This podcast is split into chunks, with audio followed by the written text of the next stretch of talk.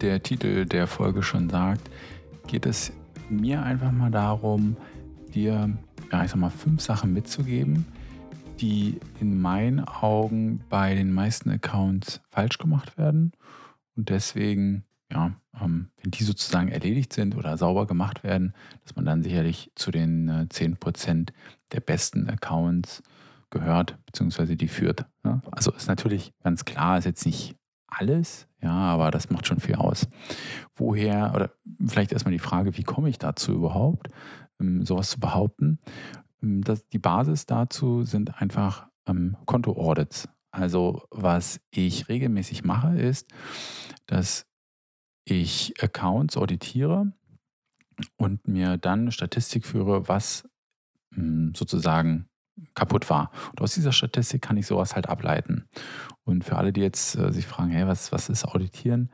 Am Ende ist es so, dass ich regelmäßig Anfragen kriege von ähm, Kunden. Ja, Head of Marketing, Head of Performance, Head of, ähm, weiß ich nicht, ähm, VP of Marketing, was auch immer. Und ähm, die haben einfach die Situation, dass aus welchen Gründen auch immer einmal extern geschaut werden soll, wie läuft eigentlich der Account. Ja? Manchmal sind es auch Geschäftsführer selber, dann machen sie es selber oder haben ein, eine Person im Marketing oder eine Agentur, ja, die das macht. Und ähm, da ist es sicherlich nicht so verkehrt, irgendwann mal zu sagen, hey, wir schauen jetzt mal ähm, oder wir lassen jetzt jemand externes mal auf unseren Account schauen. Ja? Und das mache ich halt und da kommen die Informationen halt her. Ich glaube, das ist nochmal ganz wichtig zum Kontext und zum Einordnen. Ja, also, dass ich mir das nicht ausdenke, das ist ja auch häufig so, dass dann einfach bei solchen ähm, nicht Podcasts oder Artikeln oder so sich irgendwas ausgedacht wird. Und ähm, ich gebe dir, wie gesagt, die fünf Sachen mal mit. Punkt Nummer eins ist, dass ganz häufig einfach vergessen wird, Zielgruppen in Kampagnen hinzuzufügen. Sei es Shopping oder sei es Search. Ja, bei Display ist es mehr oder weniger ähm, selbstredend, weil sie in der Regel sonst nicht funktioniert. Und die Zielgruppen ähm, werden häufig nicht hinzugefügt, was dann einfach dazu führt, dass dort Informationen fehlen. Also ich kann dann einfach die Information nicht rausholen aus dem Account. Und das ist doch so traurig, wenn ich die äh, Daten, also ich bezahle ja Google beispielsweise schon eh für jeden Klick. Und wenn ich dann bei dem Klick nicht die 100% an Informationen rausziehen kann, die ich könnte, ja, dann ist es doch super schade. Also ich, für mich persönlich total traurig dann, wenn ich sowas sehe. Dabei ist es super, super einfach. Ja, einfach die Zielgruppen hinzufügen und auf Beobachten stellen. Nummer eins. Nummer zwei ähm, sind Anzeigenerweiterungen.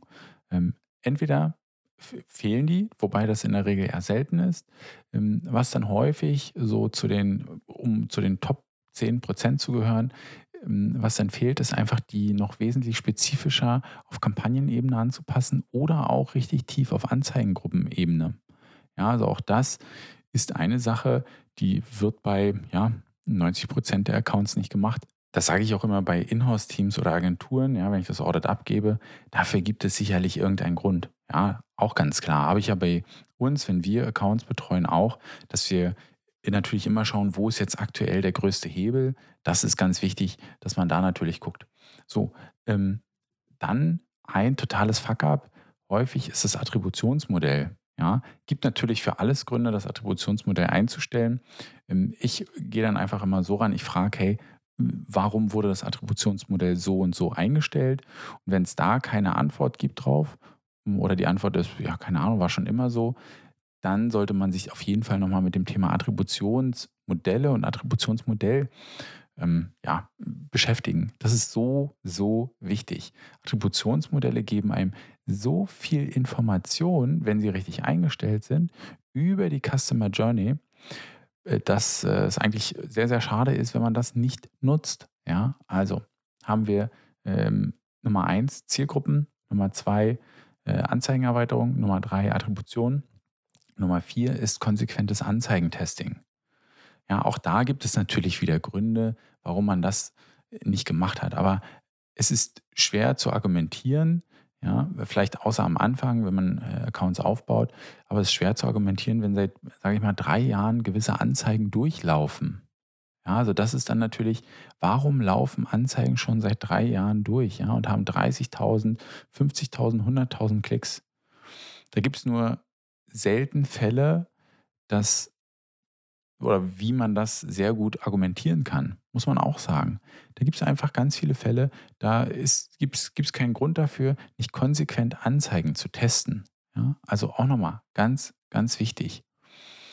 Und noch ein Thema, was ich bei den meisten Accounts sehe, was einfach nicht gut funktioniert. Und zwar ist das Keyword-Kannibalisierung. Und ähm, mit Keyword-Kannibalisierung, vielleicht muss man das nochmal ein bisschen spezifizieren. Es ist nicht nur Keyword-Kannibalisierung, sondern es ist Suchbegriffskannibalisierung.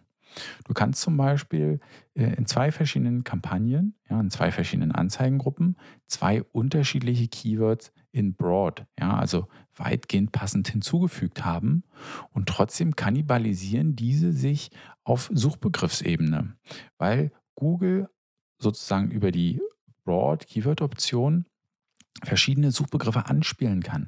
Und dieses Anspielen dieser verschiedenen Suchbegriffe ja, führt einfach dazu, dass mal ein und derselbe Suchbegriff zu Keyword 1 und mal zu Keyword 2 äh, zugezählt wird bzw. darunter ausgespielt wird. Das Problem ist, dass man dann natürlich einfach eine unterschiedliche Performance in den beiden Anzeigengruppen, Kampagnen bzw. Keywords hat und dass man zwei getrennte Datenpunkte für ein und dasselbe, äh, für ein und denselben Suchbegriff hat. Das ist natürlich totaler Mist. Ja, es ist ähm, häufig jetzt nicht irgendwas, was einem total äh, das Genick bricht, sage ich mal. Ja, muss man auch sagen. Wenn ich zu den Top 10 Prozent der Google Ads Accounts mit meinem Account gehören möchte, ja, dann habe ich ja schon ganz viele andere Sachen gemacht. Und bei den, ich sag mal, wenn man in diese Sphären hochrutscht, ja, da, da wird man jetzt nicht mehr nochmal einmal ähm, 50 Prozent Leistungsboost haben. Ja, da wird nicht mal um einmal nochmal 50 Prozent die Performance besser werden. Auch ganz, ganz klar. Ja, aber das sind diese kleinen Feinheiten, die einfach dann den Unterschied machen.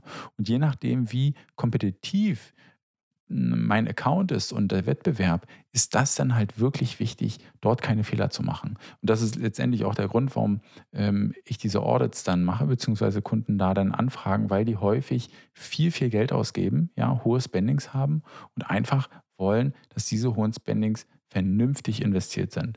Weil, na klar, wenn ich jetzt irgendwie 100 Euro im Monat ausgebe und da äh, ein Prozent besser bin, ja, ja, macht jetzt nicht viel aus am Ende des Monats. Wenn ich aber 100.000 oder eine Million pro Monat an Ausgaben habe, da macht ein Prozent natürlich schon einen, einen großen Effekt. Ja. Ich hoffe, du kannst die Sachen einfach mal selber bei dir im Account durchgehen und mal schauen, ob du zu den Top 10 gehörst ähm, oder nicht. Und ähm, sonst äh, viel Spaß noch mit den anderen Podcast-Folgen und bis bald.